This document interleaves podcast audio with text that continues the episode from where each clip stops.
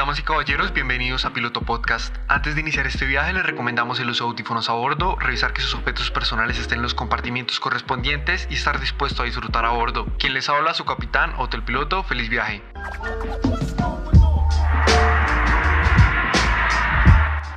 Nueva York y la costa este de los Estados Unidos a finales de los años 80 eran el referente principal del hip hop. Se caracterizaba por un estilo lírico, político y afrocéntrico, pero esta relevancia en la escena lastimosamente no duraría mucho para ellos, ya que más de 3.000 kilómetros al otro costado del país, más específicamente en Los Ángeles, el rap intenso capturó la atención de todos, modificó el ambiente que vivía el movimiento y comenzó a liderar todas las listas de éxitos.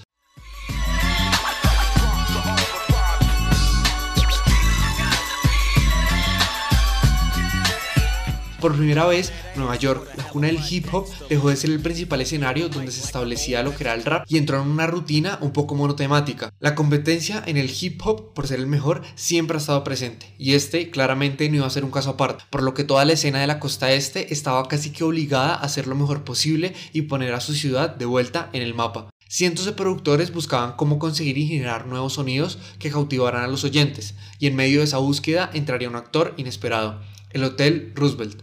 Pero, ¿qué tendría que ver un hotel que queda cerca en Times Square con el desarrollo del hip hop?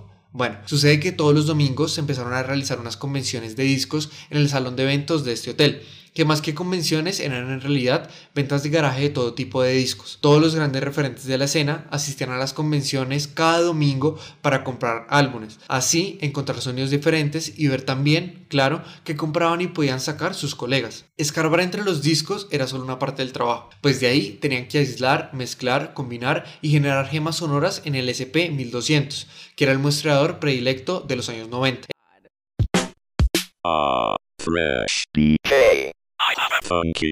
El SP tiene una particularidad y es que tiene un sonido muy del hip hop funky con una presencia fuerte de los bajos que le permite al productor explotar al máximo el potencial de sus sonidos.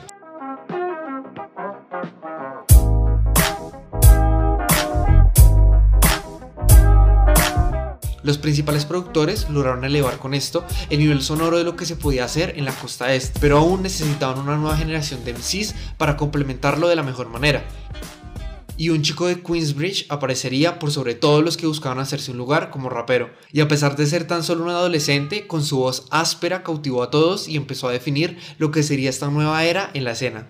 Nas, el chico que conquistó a toda la escena neoyorquina con un solo verso.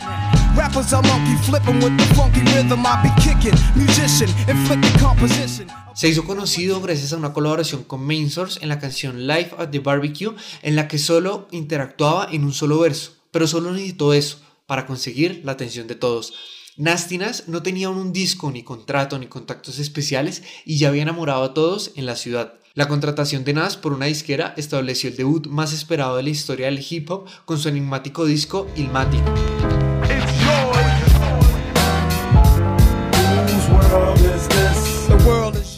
Que no solo cambió la narrativa por sus líricas, sino también porque cambió la forma en la que se construía un disco. Antes, un solo productor era quien trabajaba en todo el proyecto del álbum de un artista, pero Nas tenía una lista de productores con los que quería trabajar y por supuesto todos querían trabajar con él. Q-Tip, PT Rock, Les Professor, Les de The y DJ Premier fueron los productores encargados de crear junto a Nas el álbum. Todos los productores más icónicos de la década estaban trabajando juntos en un solo proyecto. Se formó así uno de los equipos más talentosos de la historia del hip hop para crear el álbum Ilmatic. Lo mejor de esto es que se generó una familia que cimentó las bases del desarrollo del hip hop a nuevos niveles. Todos en Nueva York hacían parte del mismo equipo. New York State of Mind por sobre todas las cosas. Y en esa lucha, desde la ciudad por volver a ser escuchada, desde el llamado Distrito Olvidado, que es Staten Island, un productor genio respaldado por un ejército de grandes artistas líricos ayudarían a reformar el hip hop del momento. Gutan Clan para comprender la importancia de este grupo, primero se debe comprender la realidad social de Staten Island, que se conocía como el Distrito Olvidado porque para llegar a él se debe tomar un ferry que se demora cerca de 30 minutos en llegar y además nadie distinto a los turistas va por lo que a diario los habitantes del distrito tenían presente que su distrito poco le importaba a nadie en la ciudad. Así, un joven conocido como RCA que rapeaba en una calle llamada Park Hill con sus amigos y tenía la idea de grabar un disco, empezó a reclutar a los que él consideraba que tenían un gran potencial. Los convenció de ir al estudio y el resto es historia.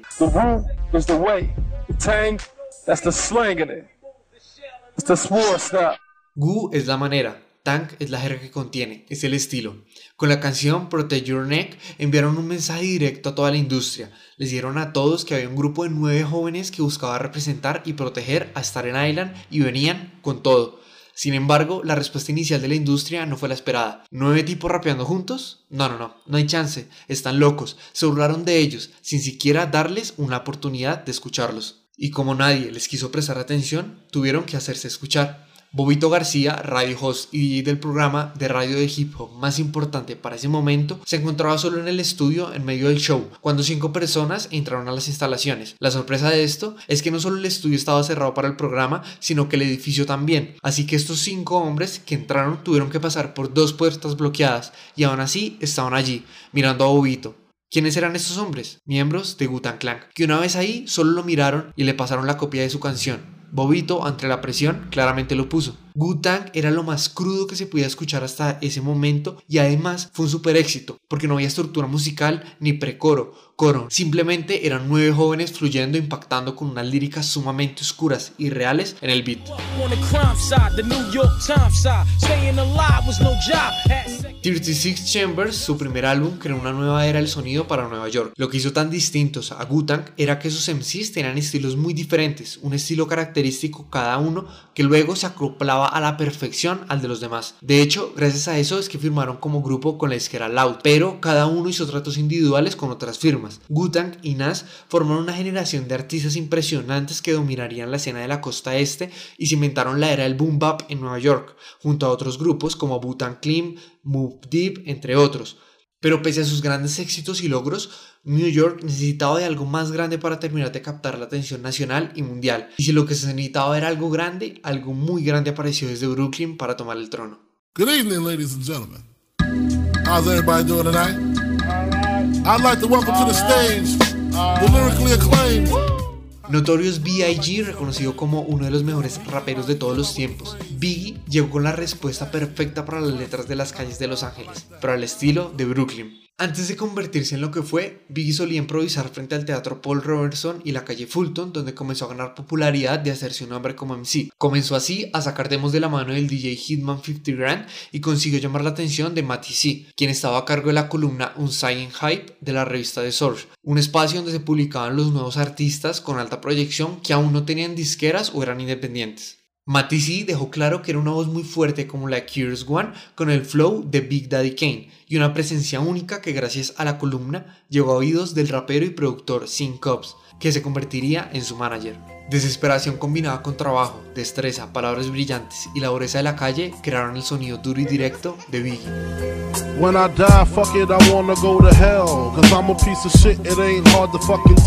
Pero ese era el B.I.G. callejero, hasta que empezaron a trabajar con muestras de R&B y salió el Biggie más comercial.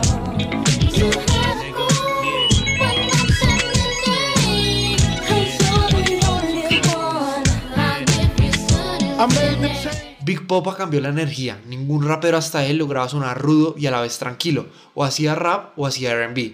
Biggie, sin embargo, era ambos, y ambos mundos lo amaban. Rap gangster en ritmos RB era algo que hasta la fecha era impensado y que incluso en la actualidad no suele verse mucho por la dificultad que esto requiere. Biggie hizo que el rap gangster pudiera sonar lindo ante los oídos del mundo.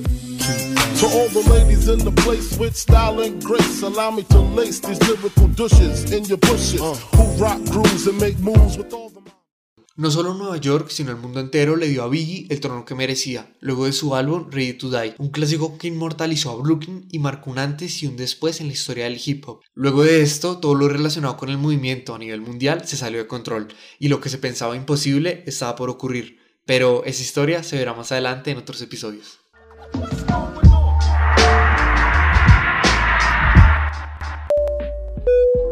Un gusto para mí haber sido su capitán el día de hoy. Recuerde que viajó en Piloto Podcast, esperamos haber sido de su agrado y acompañarlo en un próximo viaje porque la aventura aún continúa.